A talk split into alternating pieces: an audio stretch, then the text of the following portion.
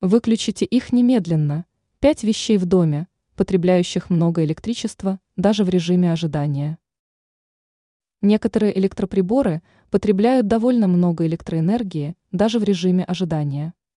Рассказываем, какие электроприборы необходимо отключать от сети. Самые энергозатратные приборы. Во-первых, одним из самых энергоемких приборов является сушильная машина. Во-вторых, к энергозатратным приборам относятся персональные компьютеры и ноутбуки. Ноутбук, к слову, продолжает потреблять электричество, даже если полностью заряжен и выключен. Также не стоит оставлять в режиме ожидания игровые консоли и умные колонки.